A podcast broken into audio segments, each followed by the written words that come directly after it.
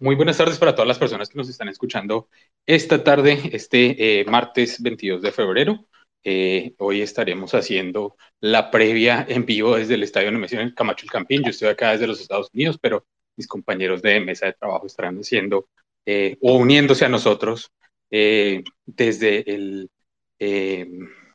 desde el Estadio Nemesio Camacho el Campín, mientras estamos en la previa del partido contra Fluminense.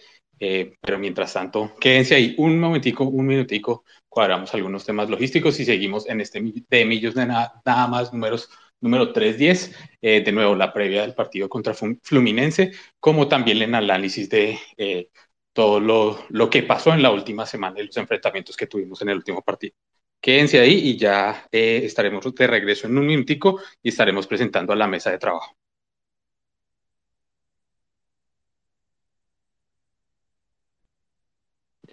De nuevo, bienvenidos a este de Millos Nada más número 310. Eh, vamos a ver si podemos saludar a nuestra mesa de trabajo, por lo menos a los que se van conectando, algunos que van rumbo al estadio Nemesio del Camacho Campín. Vamos a ver, Carlitos, su merced está por ahí de pura casualidad. ¿Qué hubo, Juanse? ¿Cómo va todo? Sí, claro, ya estoy acá al frente del estadio del Campín, listo para, para este debut de Millonarios en Copa Libertadores. ¿Cómo está el ambiente por allá ah, en estos momentos, Carlitos? A algunas horas ya del pitazo inicial de este partido por Copa Libertadores? Pues faltan tres horas y 20 minutos para que arranque el partido y ya está llegando gente, ya están llegando muchas personas que quisieron madrugar para, entrar al estadio. En 20 minutos arranca la, apertura de puertas para que la gente vaya ingresando. Eh, cayó un aguacero terrible, terrible en el estadio, eh, pero fue muy rápido y ya está haciendo bastante sol acá en la 30 con 57, entonces la gente ya está llegando poco a poco para ir ingresando a las tribunas del Campín.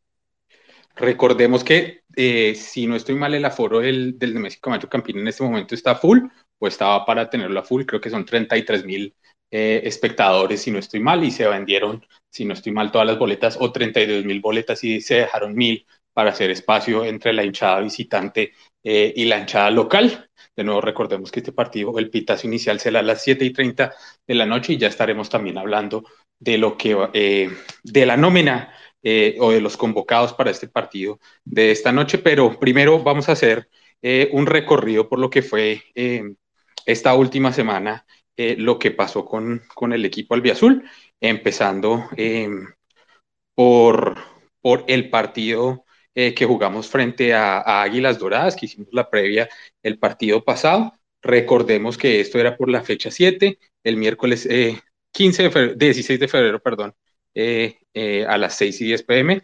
Y también recordar y darle un saludo especial a nuestro querido eh, Carlitos, que era su cumpleaños también en el fin de semana. Carlitos, ¿cómo la pasó? Vi por ahí celebraciones suyas por redes sociales, pero, pero sí, feliz cumpleaños de nuevo de, toda, de parte de toda la, la, mesa de trabajo de Millos nada más. y me imagino que un buen tiempo con la familia de amigos, ¿no?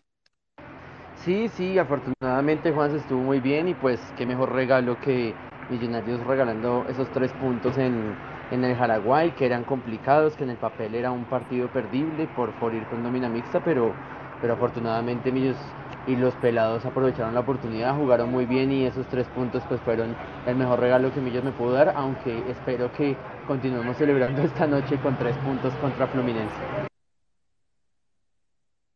Sí, Carlitos, pero le estaba preguntando, era por el partido contra Águilas. Ah, bueno, pues, lo que pasa es que me coincidió el cumpleaños con el partido contra, contra Jaguares.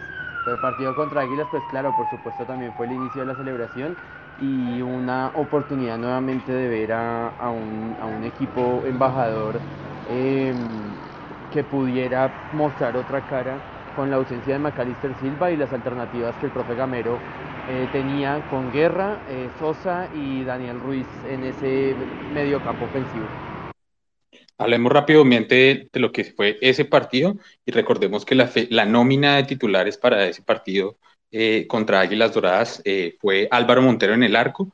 Teníamos un poco la duda sobre quién iba a ir en la parte defensiva, pero al final fueron Juan Pablo Vargas y Andrés Ginas como centrales. Andrés Murillo, que creo que ha sido bastante interesante y lo estaremos analizando eh, a lo largo de lo que fue este partido contra Águilas, contra Jaguares y de cara tal vez al partido de esta noche depende de cómo esté, siento yo, Andrés Felipe Román, pero esa alternativa de tener a Andrés Murillo como lateral derecho eh, y teníamos a Elvis Perlace como lateral izquierdo, digamos, cambiado de, de banda, ya sabemos que él ha jugado eh, de esa manera.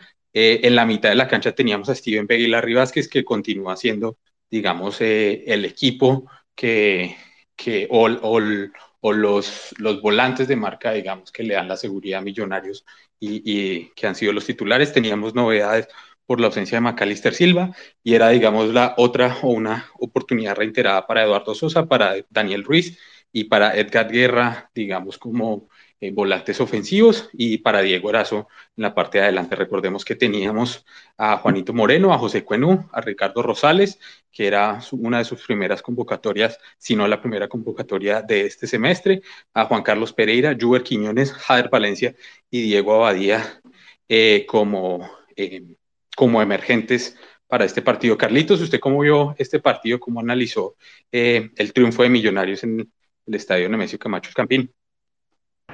Pues Juan, se mire que a mí el primer tiempo me pareció un poco enredado, más allá si Millonarios tuviera como la iniciativa y tuviera como toda la intención de, sacar el partido adelante. Parece que fue un primer tiempo que vimos un rendimiento superlativo de, de Marrugo. Creo que demostró que a pesar de los años un jugador puede mantenerse muy activo y, y ser el bastión de un equipo eh, en la mitad de la cancha, creo que corrió todo y Águila supo encerrar bien a Millonarios en el primer tiempo. Pero a fin de cuentas Millonarios a pesar de esa dificultad del primer tiempo no, creo que no pasó mayores eh, preocupaciones. Creo que Río Negro no tuvo una, eh, una jugada o una oportunidad latente de gol. Y me parece que hasta el gol de Millonarios, hasta el primer gol de, Daniel Ruiz, me parece que la Vázquez tuvo un partido bastante discreto y con ese pase gol maravilloso que se mandó ya mejoró en la cancha. En general, todo el, todo el equipo en el segundo tiempo mejoró mucho, pero me parece que en ese primer tiempo la Vázquez se perdió un poco eh, y eso dificultó un poco la salida del equipo desde el primer cuarto de cancha. Y ya en el segundo tiempo el equipo mostró otra cara, se dieron los dos goles que le dieron también como la tranquilidad de manejar el resultado. Infortunadamente Diego Erazo eh, nuevamente se muestra como reacio con el gol, con una jugada clarísima que se come en el arco sur. Pero bueno, llega la genialidad de Daniel Ruiz y también el oportunismo, eh, en el buen sentido de la palabra, de, de Jader Valencia para darnos la tranquilidad y los, y los tres primeros puntos eh, con goles de nuestros jugadores. Están recordando que el anterior partido contra Unión había sido con autogol, entonces creo que ese segundo tiempo nos dejó a todos en el estadio un poco más tranquilos porque vimos el dominio traducido en goles y traducido en, victoria para irnos a buscar los tres puntos a, Montería. Era algo que hablábamos, Carlitos, en, el programa pasado y era que tocaba ratificar eh, lo que se hizo contra la Unión Magdalena en este partido súper importante contra Águilas Doradas, digamos que venía siendo un rival complicado para, para Millonarios también, tanto en, eh, en tanto jugando ellos de local como, como de visitante y, y de nuevo tenía, estábamos a la expectativa. Eh, le iba a preguntar, Carlitos, ¿cómo cree que influyó usted el tema del ingreso o la salida del Lazo y el ingreso de Jader Valencia? Porque a mí se me hizo que eso fue uno de los factores determinantes para eh, abrir un poquito o cambiar un poco el esquema de juego en la parte de adelante y que se nos abriera el arco también, eh, digamos en este caso con, con, los remates tanto de Daniel Ruiz como de, como de Jader Valencia, pero no sé usted cómo vio ese tema de, la influencia de Erazo, pero eh, de la entrada de Jader Valencia por Erazo. Pero también recordemos que a mitad de tiempo precisamente terminan los 45 primeros minutos 0-0 y es ahí cuando la cuenta oficial de Millonarios da la bienvenida a un nuevo jugador, a Richard Celis, jugador venezolano que ya debutó también eh, con Millonarios en, Montería, en el, estado Jaraguay, en el estadio Jaraguay. Recordemos eh, que esto fue el fin de semana pasado.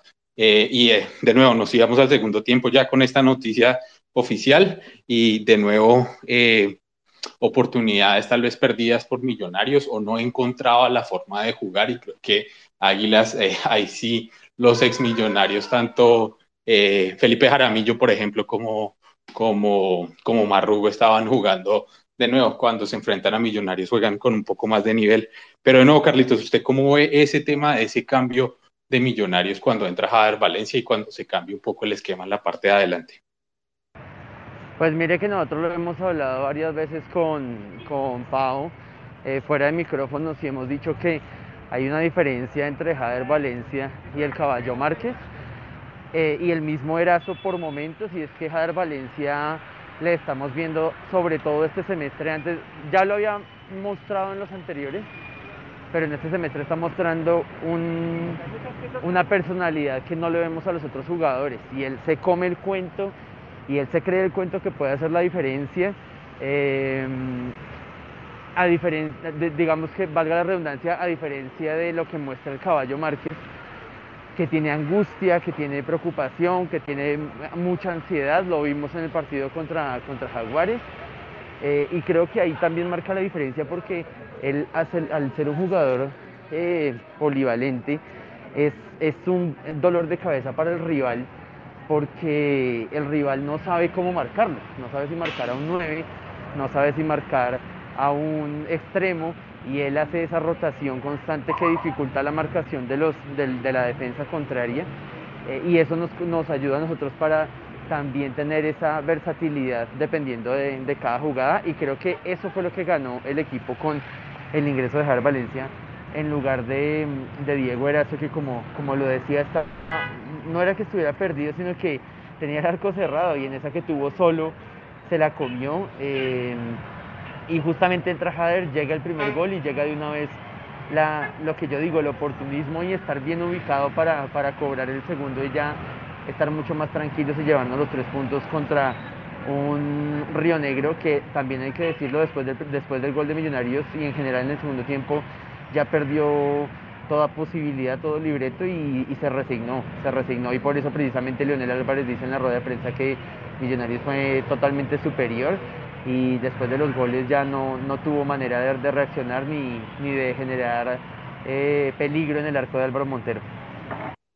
Dos cosas interesantes, o tres cosas tal vez interesantes para analizar en este partido y también luego con su perspectiva sobre eso, y con eso vamos cerrando lo que fue el partido contra Águilas, y es una, hace rato no hacíamos un gol, eh, o Millonarios no hacía un gol en jugada por la mitad de la cancha, recordemos que el gol de Daniel Ruiz eh, es, a un pase de Larry Vázquez que filtra el balón por la mitad, la baja de una manera eh, extraordinaria Ruiz, y ahí como puede le pega y hace eh, de nuevo el primer, la baja y, le pega y hace el, primer gol en, un ángulo cerrado porque la pasa entre el arquero y, uno de los defensas que viene cerrando la jugada también.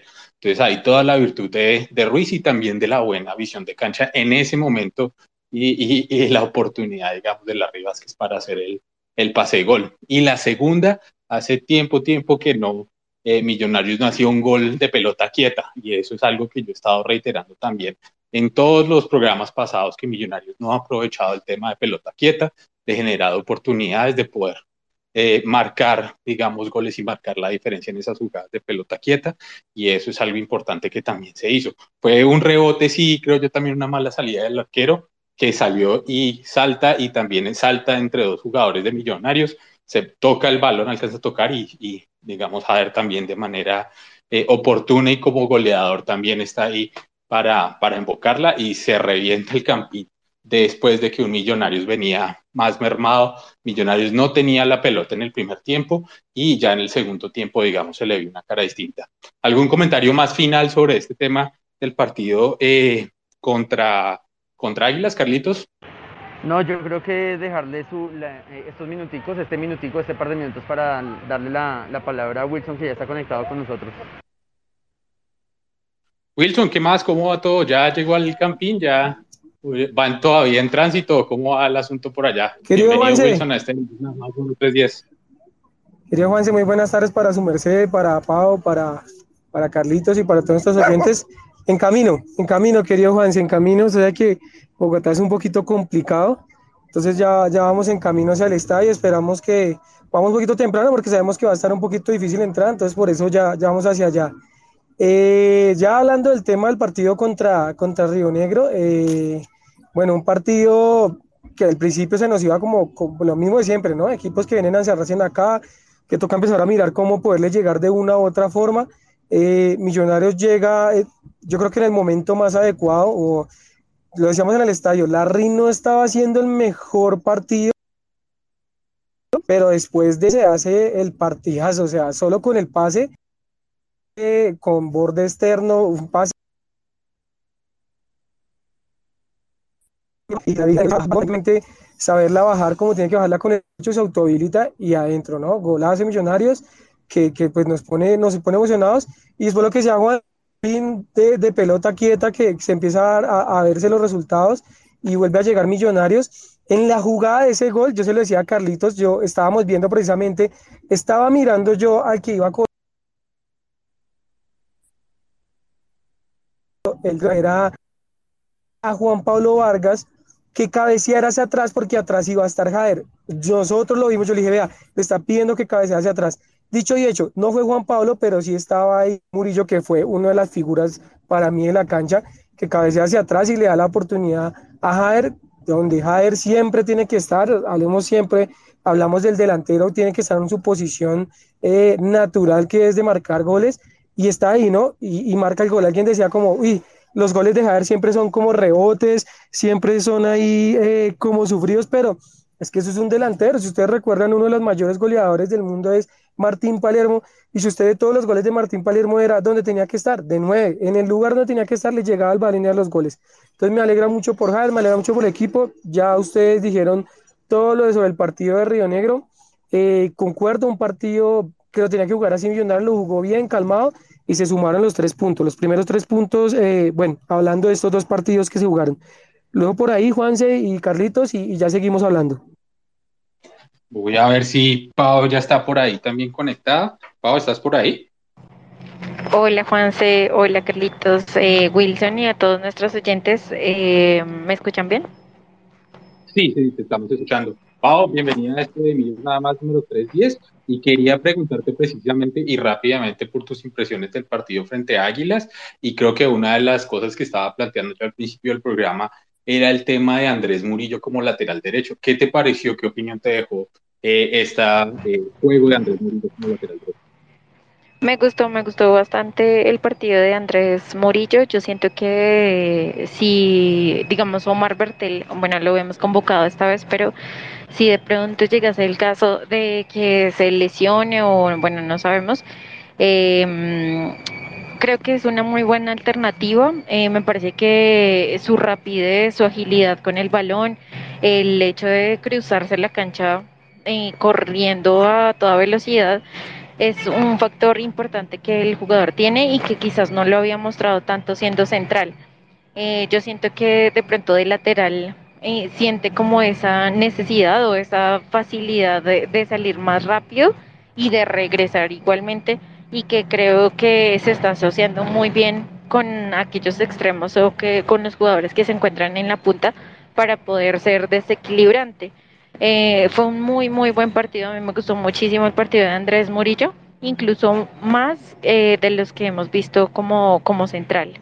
Eh, yo diría que es una muy buena alternativa y que quizás, obviamente, Omar Bertel va a tener la titularidad, si así lo dispone el profe Gamero, pero creo que, que Murillo hizo un, un excelente trabajo, es algo que se tiene que destacar y sobre todo pues el trabajo en equipo que están logrando los muchachos eh, únicamente, y ya como dijo Wilson, ustedes que ya hablaron pues eh, un poco más a fondo de este partido y de, esa victoria que nos dieron en el campín.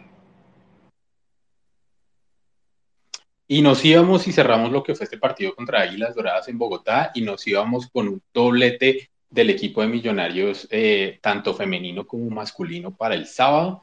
Recordemos que jugaba a las 11 de la mañana el equipo femenino, eh, el debut en la liga eh, femenina Betplay Di Mayor. Eh, y recordemos que pues el, el, resultado no fue lo mejor y después jugábamos en el Estadio Jaraguay en Montería. Pau, aprovecho que estabas hablando con nosotros y te quería preguntar si habías podido ver el partido del equipo femenino y qué impresiones te dejó ese partido. Sí, Juanse, por ahí estuve conectada viéndolo. Eh, me parece que las chicas, bueno, desafortunadamente no, no ganamos, no, bueno, perdimos, pero siento que las chicas tienen muy buena actitud. Me parece que mm, la seguridad que le da Marjorie Sánchez en, en el arco al equipo es fundamental.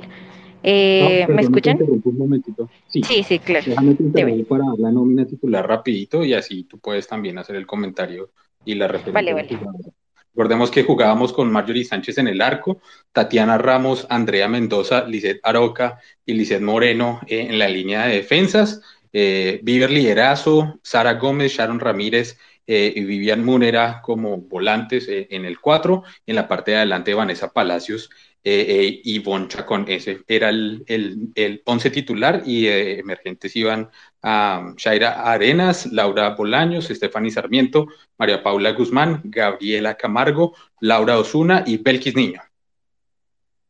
Exactamente, entonces yo siento, y no sé si ustedes también están de acuerdo conmigo, que eh, la seguridad que le da Marjorie, Marjorie al, arco es algo que nosotros no teníamos eh, con las embajadoras el año pasado y que creo que va a ser fundamental para todos los partidos que, que ellas jueguen. Eh, me parece que un punto muy débil y que se debe trabajar incluso también con, bueno, seguir criticando o siendo críticos más bien de los delanteros, tanto del femenino como el masculino, porque yo siento que mm, nuestra delantera estaba, no sé, estaba ansiosa, estaba eh, nerviosa o yo no sé, pero casi todos los balones que le terminaban a ella terminaban muy, muy lejos de, del arco. Y me parece que es importante, ¿no? Que se debe trabajar y que se debe ver en los entrenamientos eh, cómo nosotros estamos eh, rematando, no solo para las chicas, sino también para los, los chicos, mirar mm, de pronto qué nos falta, cuál es esa última partecita para que ellos puedan rematar. Esos serían mis puntos altos. Eh, también el regreso de algunas jugadoras, de digamos, eh, así como vimos a Lice Daroca y, y la otra Lice que se me olvida el apellido eh, volverlas a ver ahí juntas, eh, compartiendo la cancha. Y también me parece un poco extraño, o no sé, bueno, no sé, no me agradó tanto el juego de Sharon. Yo diría que, que de pronto Sharon podría ser no como volante de marca, sino como volante de creación. Me parece que funcionaría más. Y, y, creo que esa sería su, su, posición natural y no sé por qué está tan, tan botada a, a ser volante de recuperación, volante no creativa, eh, creo que esos serían los, los puntos más mm, importantes para rescatar y resaltar del partido de las embajadoras. Recordemos que jugaban en el estadio Villaconcha eh, este partido que terminó 1-0, perdimos en nuestra primera salida y pues esperemos que eh, el siguiente partido podamos hacer una buena actuación también eh, con el equipo femenino. ¿Wilson o, Carlitos se pudieron ver este partido de las embajadoras? Sí, Juanse, yo lo estuve viendo eh, y también hay que decir que si bien nos cobran un, gol que puede ser de pronto, algunos pueden decir que fue culpa de, Marjorie, también hay que decir que minutos antes a Millonarios le roban un gol, un gol legítimo que la pierde la, arquera de, Real Santander eh, y se lo roban a Millonarios por supuesta falta contra, contra la portera local. Eh, y ahí Millonarios no solamente eh, pudo haberse ido arriba, sino que además apenas dos minutos, tres minutos después recibe el gol en contra. También hay que decir que, que Ivonne Chaconti tuvo un, partido muy discreto y lo hablábamos también con Andrés Pesca, uno de nuestros oyentes que creo que está conectado con nosotros ahorita, y les decíamos que es injusto que, mm, que Ivonne Chacón nos cobre cuando está jugando con Santa Fe y siempre nos anote gol, pero jugando, con Millonarios se coma tantas oportunidades, la vimos muy, eh, eh, muy imprecisa, la vimos muy falta, con mucha falta de ritmo, pero bueno, esperemos que en el doblete que tenemos el próximo sábado, 4 de la tarde antes del partido contra Cortuluá, Millonarios femenino juega contra el Tolima y esperemos a poderlas acompañar a las 4 de la tarde en ese doblete en el Campín y que puedan recuperar los puntos perdidos en Cincelejo. La anécdota personal con ese, con el estadio de Villaconcha, es que esto, mi mamá es de Bucaramanga y mi abuela vivía en, en pie de cuesta Santander, ahí cerca de ese estadio. Y mi hermano y yo creo que cuando teníamos, yo no sé, como ocho años, siempre íbamos para las navidades a estar en, en Piedecuesta, ahí cerca de Bucaramanga, eh, pero nos inscribieron creo que una vez en una academia de fútbol o algo así, jugamos como por un mes o algo y siempre los entrenos y todo era ahí en el estadio de Villaconcha, entonces cuando, cuando escuché que el partido era, era eh, iba a ser ahí, me trajo buenos recuerdos eh, de, de, la infancia y de jugar con mi hermano fútbol por allá. Eh, cerramos el capítulo de lo que fue también este partido en la mañana de, del equipo femenino y nos vamos a Montería, al estadio Paraguay, donde iba a ser el partido de Jaguares contra Millonarios por la fecha 8. ya vamos avanzando rápidamente en este torneo que recordemos que todo se tiene que acabar rápido por el mundial, eliminatorias y otras cosas y otros compromisos internacionales que algunos equipos tienen, como en este caso Millonarios la tarde de hoy. Eh, recordemos que la nómina de titulares, eh, o un poco cuando eh, Millonarios por la cuenta oficial lanza lo que van a hacer la nómina de viajeros, la duda o la pregunta, yo no sé si ustedes la tenían también, pero era el tema de quién iba a armar el equipo, porque no teníamos o no había como un armador claro teníamos algunas referencias, por ejemplo, de Oscar Cortés, pero a veces era, puede jugar como interior, pero también como un extremo.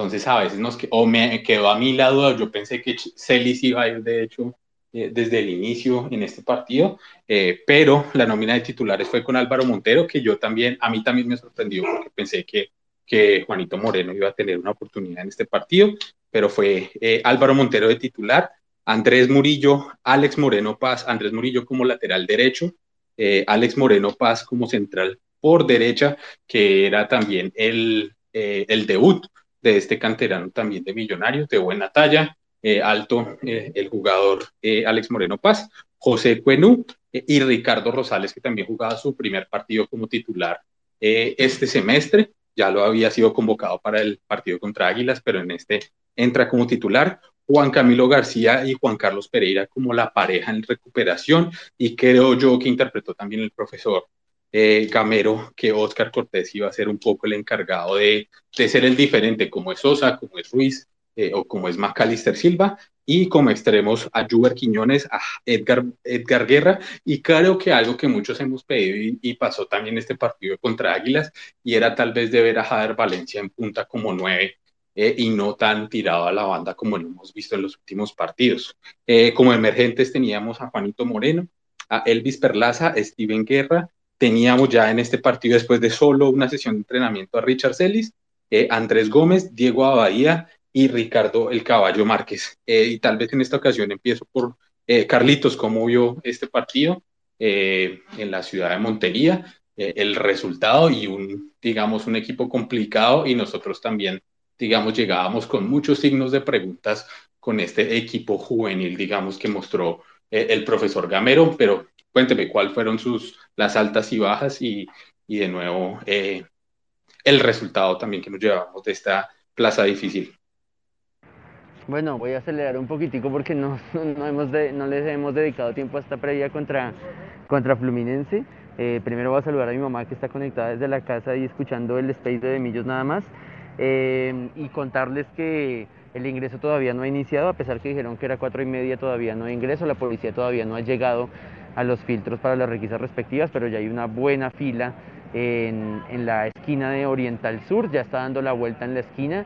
Eh, entonces, para que la gente, si puede llegar temprano, llegue temprano y entre tan rápido le sea posible, porque se está llenando bastante rápido el campín. Y como ya es costumbre, eh, la policía no ha permitido el ingreso porque no hay quien requise a las personas que están haciendo fila desde las 3 y media, 4 de la tarde.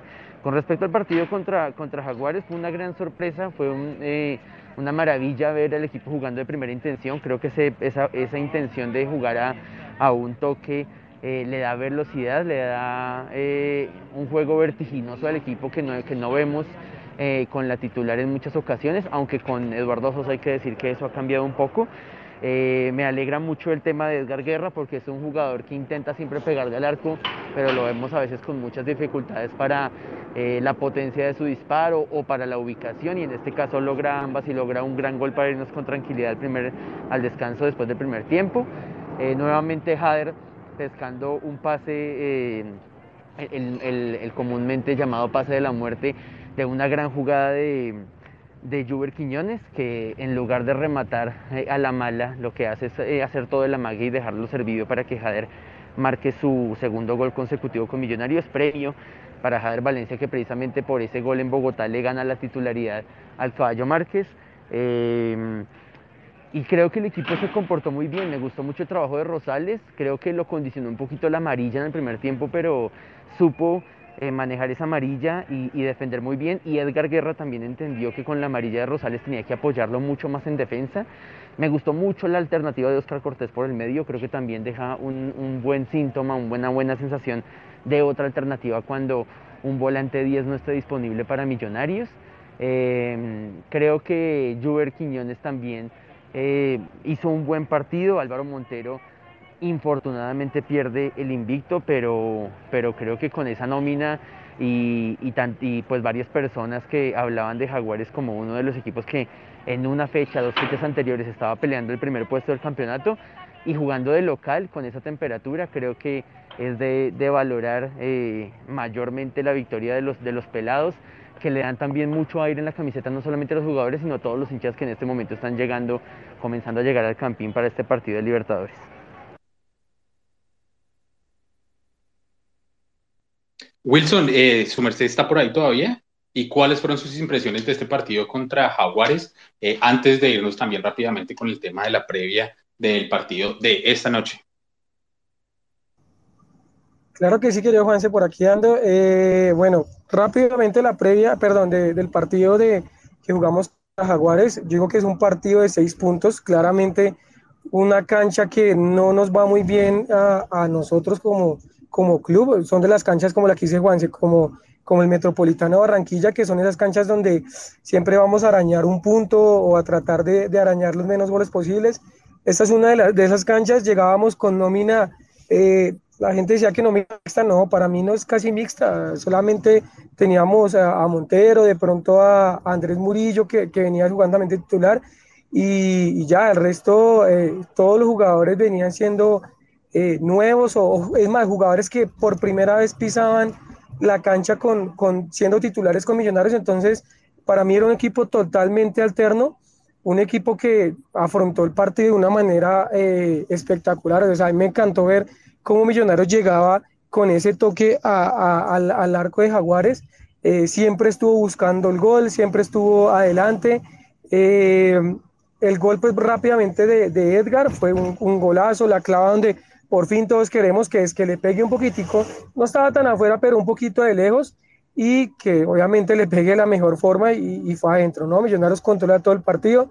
Después, ah, bueno, antes de esa, que es la, la, la el, oh, mentiras, es que no, no, no, recuerdo en ese momento, pero bueno, el anular el gol de, de Jaguares, eh, uy, que anulaba el gol tan, tan infantil por parte de, de, del jugador, pues bueno, aunque le pega en la cara, ahí nos salvábamos, digamos, de, ir perdiendo.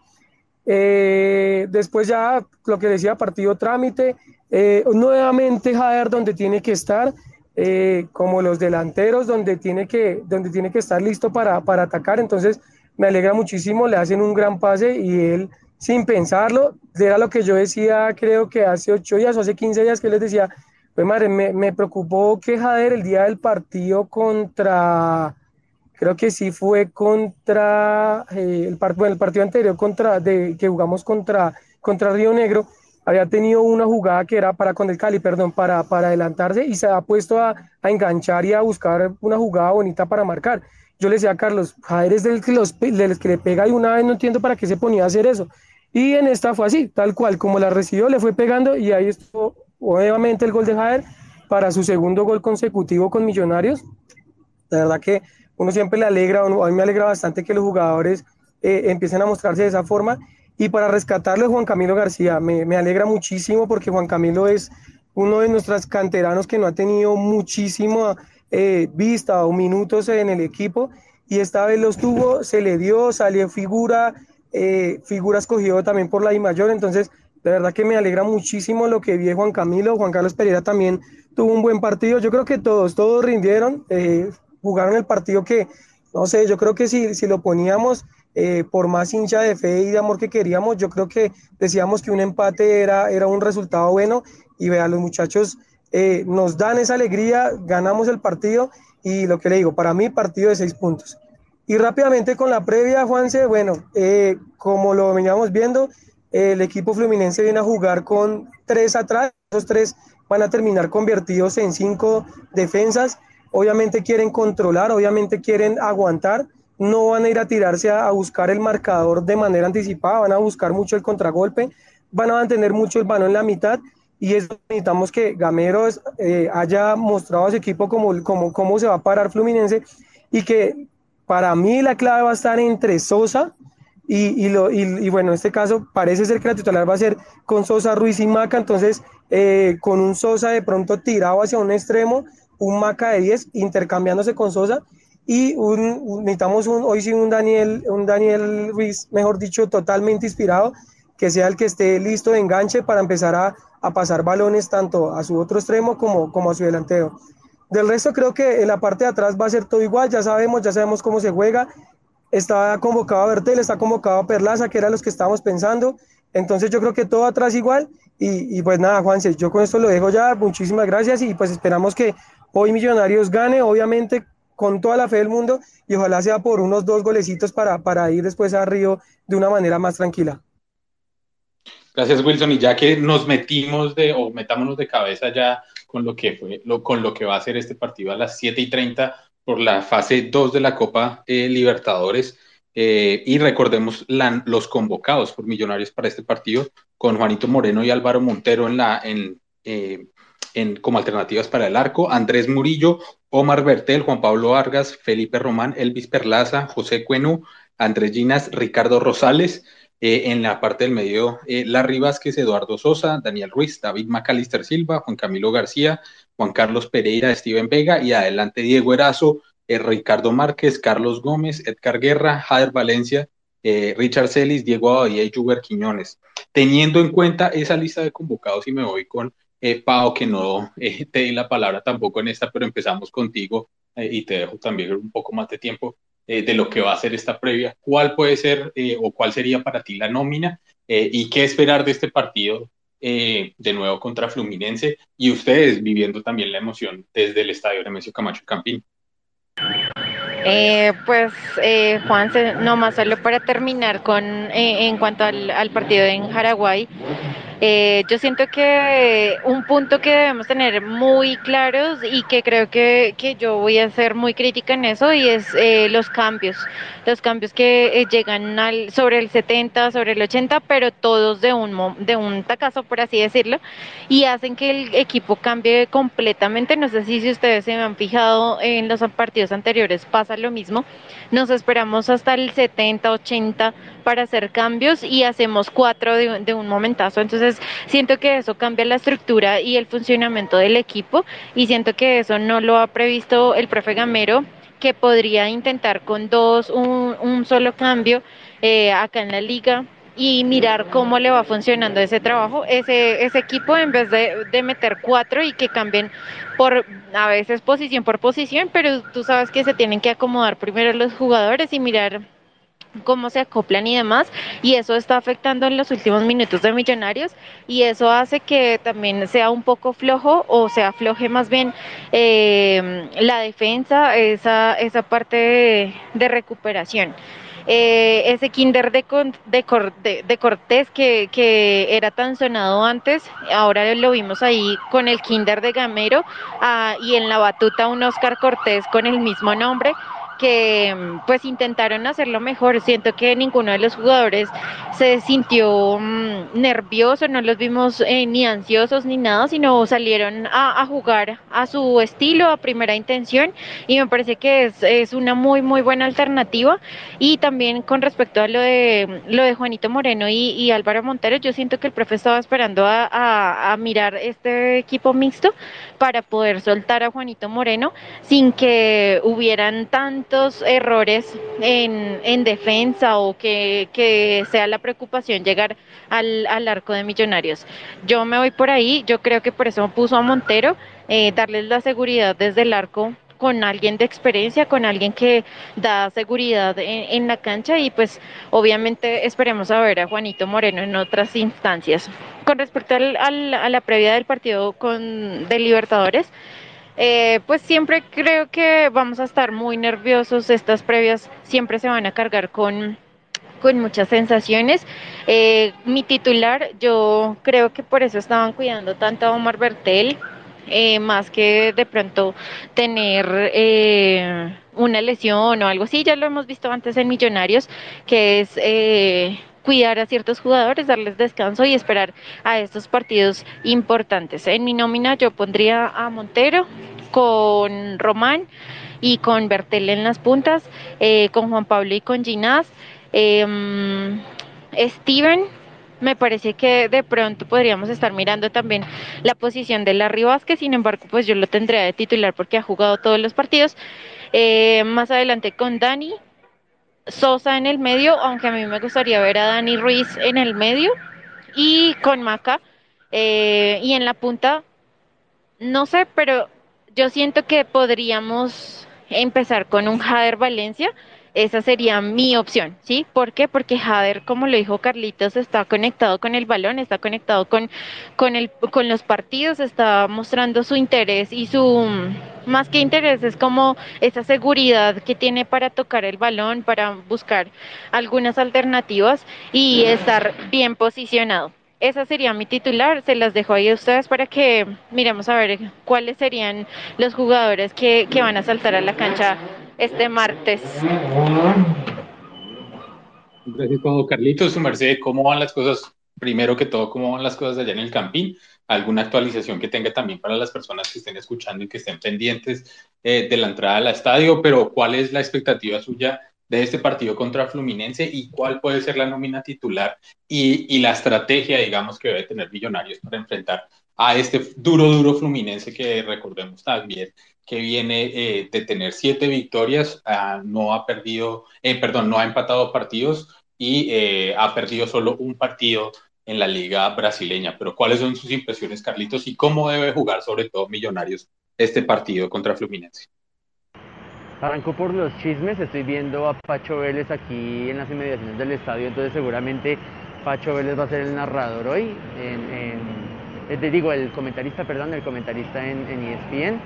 Eh, y con respecto a la gente, hay mucha gente, hay mucha gente. Los hinchas que nos están escuchando, que vienen de camino, que van a venir más tarde, eh, yo les aconsejo que si, puede, si vienen en carro, eh, busquen de una vez parquear en el cubo o en galerías o en el Movistar porque está bastante, bastante lleno el campín.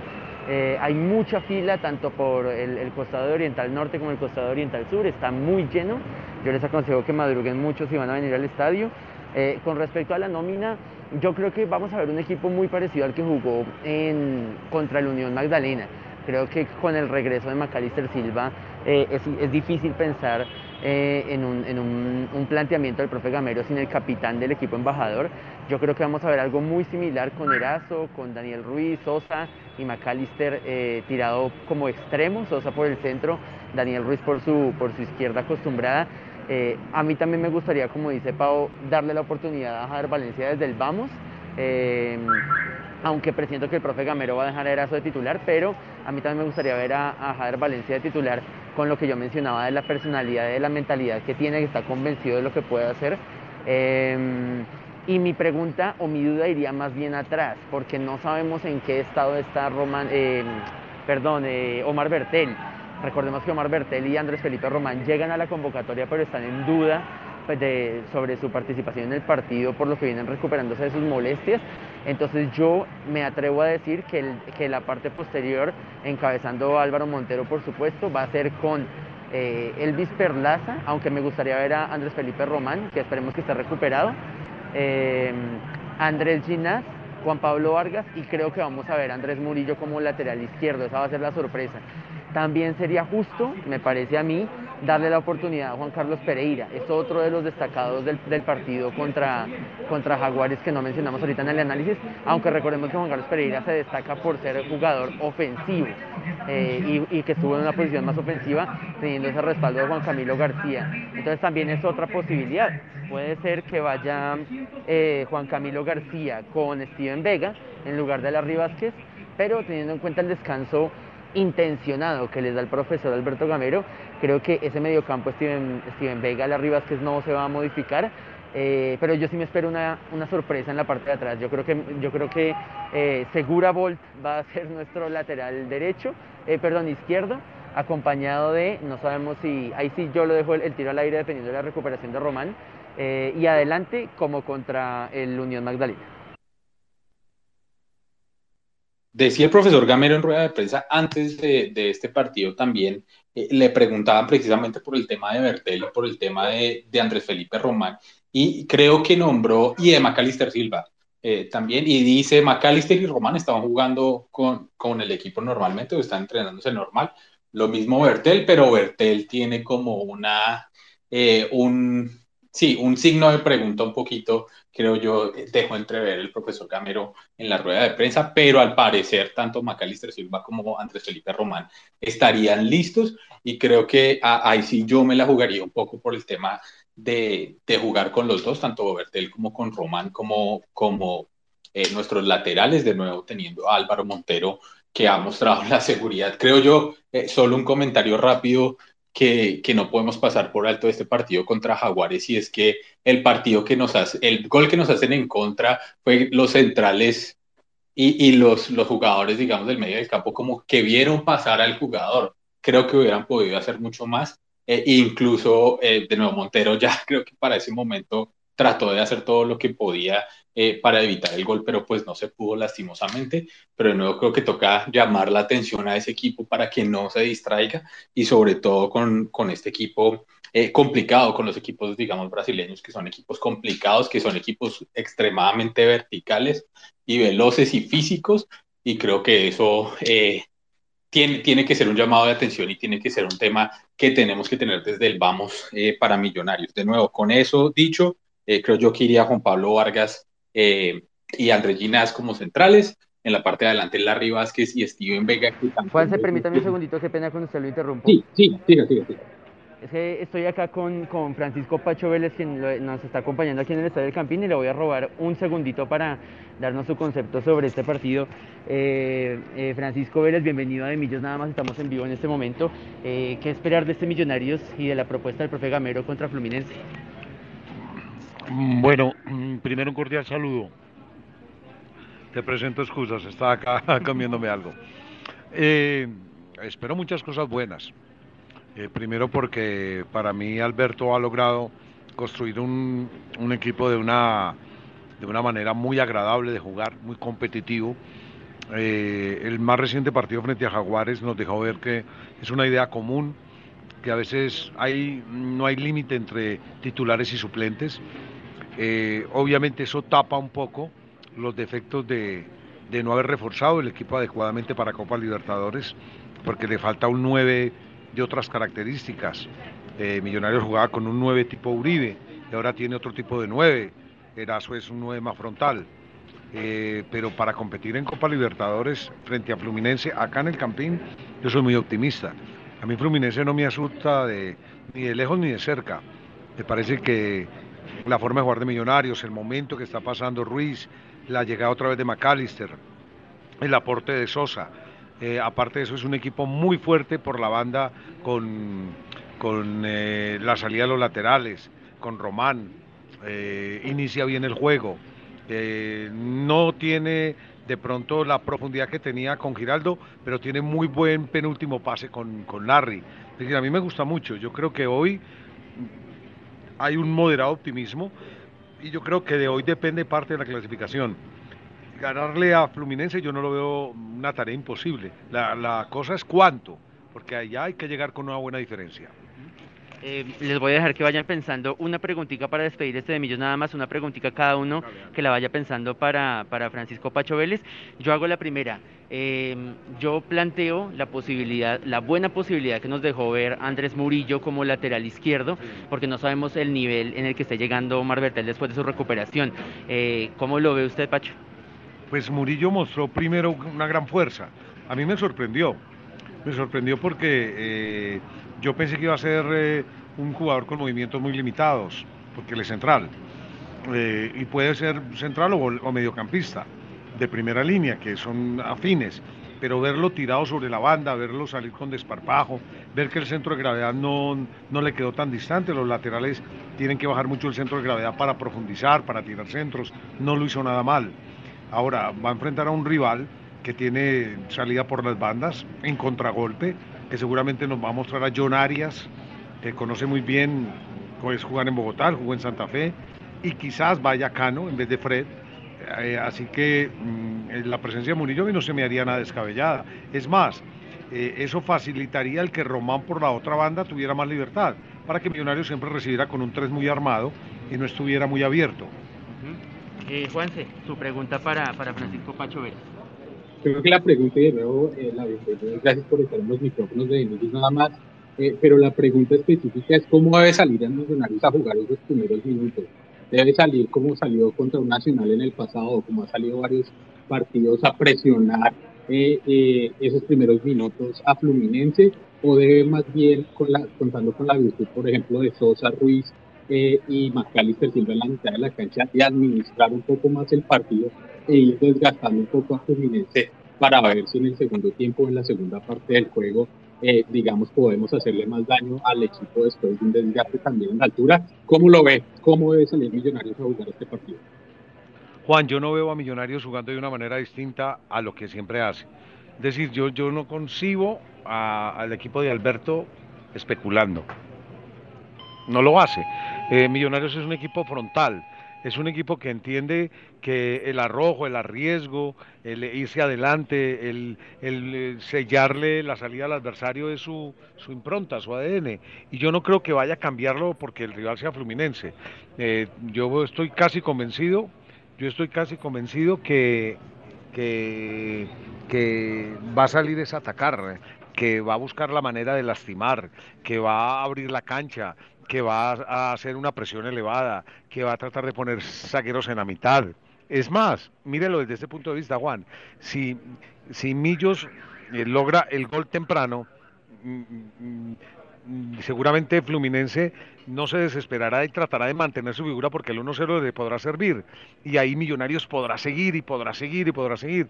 Yo la verdad siento que Millonarios no va a cambiar. Porque, porque de hecho nunca cambia. Inclusive cuando ha jugado mal, porque ha tenido malos partidos. Contra Nacional no jugó bien y sin embargo ni siquiera ante Nacional dejó de jugar agresivamente, así no jugara bien.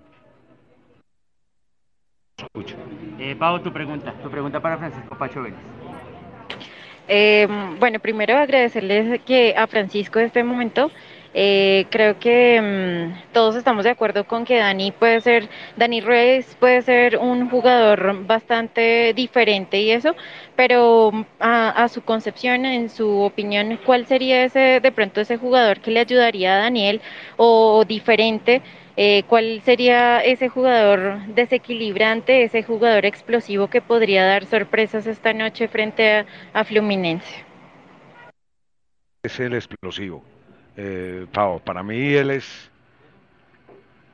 a ver, yo busco una palabra, es que no, no, no, no, no encontraría una palabra, pero para mí, eh, para mí Daniel es el, para mí Daniel es el jugador eh, diferente. Eh, los demás son complemento, por ejemplo McAllister es el cerebro, es el que piensa, es el que decide los ritmos del juego a través de la velocidad o de la posesión de la pelota. Y Sosa es un complemento, Sosa es un jugador que me ha sorprendido gratamente, no le ha pesado la camiseta, pero el jugador llamaba a romperlos en habilidades, Daniel, eh, por donde sea. Además, mm, recuerda que esta línea de tres que tiene Millonarios al frente, de sus dos recuperadores, eh, es una línea de tres muy versátil. Tú ves a Daniel por la izquierda, luego ves a Daniel por el centro, ves a Maca mm, tirado sobre la izquierda, luego ves a Sosa que se mete a la mitad, eh, luego ves a Daniel que de pronto va y se tira sobre el otro lado para sorprender, haciendo un, juego mucho más directo, acorde con, con, quizás con su perfil. Es decir, yo, yo, yo, y yo siento que el jugador llamado a inhabilidad destrozar la defensa del rival que es de 5. Pues este equipo juega 3 en el fondo, con dos hombres de los costados, pero seguro estoy que se va a recostar con 5, es Daniel. Lo que pasa es que la pauta del juego, es decir, los momentos de aceleración del juego se las va a poner seguramente eh, Maca, pero el del desequilibrio, sin duda, para mí, va a ser Daniel. Voy a aprovechar que de pronto Wilson está conectado con nosotros desde el carro en el camino al, estadio Nemesio Camacho del Campín. Wilson, si nos, nos acompaña, eh, su pregunta rápidamente para despedir este de millón nada más con eh, Francisco Pacho Vélez. Sí, Carlitos, aquí ando ya casi llegando. Primero que todo, un gran saludo para, para Pacho Vélez, un gran comentarista deportivo. Y la pregunta es, si hoy Pacho Vélez fuera el director técnico... Uy, está pesado, súper pesado. Sura Norte está pesadísimo, Pacho. Venimos aquí por la 45 y está totalmente full. Está, está duro. Te cuento que mi esposa viene en camino porque ella a su Está un poco grave, pero bueno, ya casi, ya casi. Paso, primero, ah, saludos. bueno, bueno, Dale. Uy. Qué bueno. Qué bueno, Pacho. Ahí la recibimos en el estadio, como siempre, como toda nuestra hinchada. Eh, Pacho, si tú fueras hoy Alberto Gamero o fueras el técnico de Millonarios, quisiera saber cuál sería tu delantero hoy. Javier Valencia, Erazo o, pues quizás obviamente, Caballo Márquez o Abadía. Mira, eh, en condiciones de maduración, para mí sería Abadía, pero todavía no está maduro. Eh, me, hablan muy bien de él, lo he visto, todavía le falta, todavía, todavía le falta un poco de musgo, pero, pero es un jugador que desde lo técnico tiene cosas muy buenas. No, yo me voy con Eraso. Ahora, Eraso es muy diferente a lo que era, eh, a lo que era eh, Uribe. Fernando Uribe era de, interacciones, Fernando Uribe era de asociaciones, Fernando Uribe era gol o penúltimo pase o último pase. Mientras que Eraso cuando recibe el balón generalmente termina la jugada, entonces eso a veces le quita, le quita un agregado al equipo, eh, a excepción del partido anterior en donde me sorprendió tirando un centro, cuando fue titular, él tira un centro y dije, wow, tira centros, pero, pero la verdad, en condiciones normales, hoy debe ser Eraso. Eh, Valencia es un hombre para terminar jugada, ¿por qué? Porque, porque cuando el rival ya da 10, pasos adelante, deja un espacio y a pesar de que él es alto y es grande, pues es un jugador que puede lastimar. Eh, no, yo me la voy con Eraso, yo creo que sería Eraso eventualmente. Bueno, ya dejamos la grosería de interrumpir el almuerzo de Tranquilo, no, no, tranquilo, tranquilo. muchísimas gracias por acompañar este de Millón nada más. No, hombre, ni más faltaba, esperemos que todo salga muy bien. No sé si hay alguna otra pregunta. Eh, no sé si alguno de ustedes tiene alguna Tranquilo, pregunta hágale. De, despedirnos. Hágale, hágale fresco desde Estados Unidos, su pregunta para Dale. este de millón nada más. Sí, tal vez la, la, la última pregunta es, eh, Pacho, ¿usted cree que va a ir, que, o, en este, o en este caso, que va a ir, uno, si va a ir Bertel, o cómo ve el tema del ingreso de Bertel eh, por la lateral izquierda, y cómo ve si va a Bertel y, digamos, Andrés Felipe Román por el otro lado, eh, cómo ve el papel de los dos laterales en este juego, de controlar precisamente a los extremos y de controlar junto a los extremos de Millonarios esos cinco que usted hacía referencia hace unos minutos. ¿Cuál va a ser el papel de esos jugadores, de esos laterales de Millonarios, tanto en lo defensivo como en lo ofensivo? Hoy se necesita mucha amplitud, porque el rival, el rival le tiene pánico a la altura. Eh, el rival, eh, los brasileros, sobre todo los cariocas, sufren mucho con la altura. Eh, hay otros que de pronto no se intimidan tanto, por ejemplo, el paulista no se intimida tanto con la altura, pero el carioca lleva implícito que la altura lo va, lo lo va a ahogar, lo, va a dejar sin aire en el primer pique. Entonces, ellos van a jugar con cinco en el fondo y para poder abrir un 5 en el fondo y tantos mediocampistas y tanta densidad de hombres necesita la apertura, la amplitud de la cancha y construir parejas dos contra uno y Román va a ser vital. A mí me parece que si está en condiciones normales sería Bertel pero si no puede estar Bertel, a mí no me choca lo de Murillo. Más que Murillo sí lleva implícito un agregado más defensivo. Bertel es más ida y vuelta. A mí me gustaría ver a Bertel y a Bertel y a Román. Me parece que serían los, los idóneos para el partido y para las características del rival. Bueno, creo que ahora sí nos vamos con esta. Dale. No, hombre, que disfruten el partido. Eh, yo también lo voy a disfrutar. Estoy esperando que mi esposa llegue para que entre al estadio. A mí me toca irme al canal y desde allá hacer mi trabajo, pero espero que todo salga bien. Bueno, Juanse, y estaba Pacho Vélez acompañándonos en este de Millón nada más. Eh, lo dejo usted para despedir en nuestro programa número 310.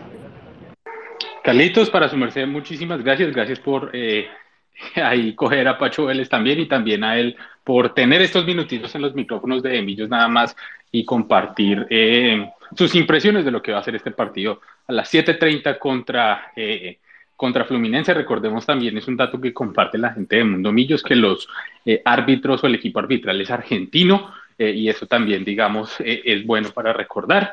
pero de nuevo, nos vamos con toda la ilusión de lo que va a ser este partido, pendientes de lo que va a ser el equipo titular, de esas incógnitas que tenemos eh, de las pistas que tal vez nos dio Gamero en algunos momentos o no, eh, pero de nuevo, esperemos que podamos salir con toda a ganar este partido. Eh, Carlitos, pues nada, un abrazo, toda la mejor de las suertes allá, me imagino que después se encontrarán con Pau y con Wilson en algún momento, pero nada, pues con toda la mejor energía para este partido, para esta noche.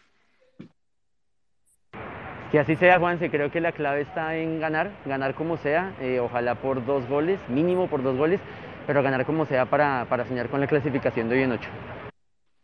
Wilson, espero que llegue bien y sin ningún contratiempo al estadio y, de nuevo pues a disfrutar el partido y esperemos de nuevo sacar un buen resultado y poder analizar dentro de ocho días eh, el triunfo de Millonarios, esperemos, eh, en este juego. Creo que Wilson debe estar un poquito ocupado con otras cosas. Pau, ¿estás por ahí? Sí, Juanse, ya nos encontramos acá con Carlitos, estamos eh, ahí esperando para poder ingresar, estoy esperando a mi mami también que viene a acompañarnos en este partido eh, y pues eh, confiando, esperando que toda la ansiedad que sentimos en estos momentos se apacigüe con unos buenos goles, con una, una, un buen partido de millonarios y pues que nos vayamos con un marcador amplio, lo dijo Pacho, con un marcador amplio para, para Brasil. Esperemos que así sea, que tengamos un, buen resultado esta noche eh, y que de nuevo la hinchada de Millonarios adorne ese estadio y acompañe al equipo de la mejor forma, que el equipo sienta eh, el apoyo de, su gente, de toda esta gente que está apasionada por, por el fútbol y precisamente por este juego y de nuevo que saquemos un buen resultado en el estadio Nemesio Camacho y Campín. Juan Sebastián Pacheco desde los Estados Unidos, eh, Paola Clavijo, Wilson Valderrama y eh, Carlitos desde la ciudad de Bogotá y en directo también desde el Campín y con un eh, invitado también que no nos esperábamos que estuviera, pero Pacho Vélez, muchísimas gracias a él.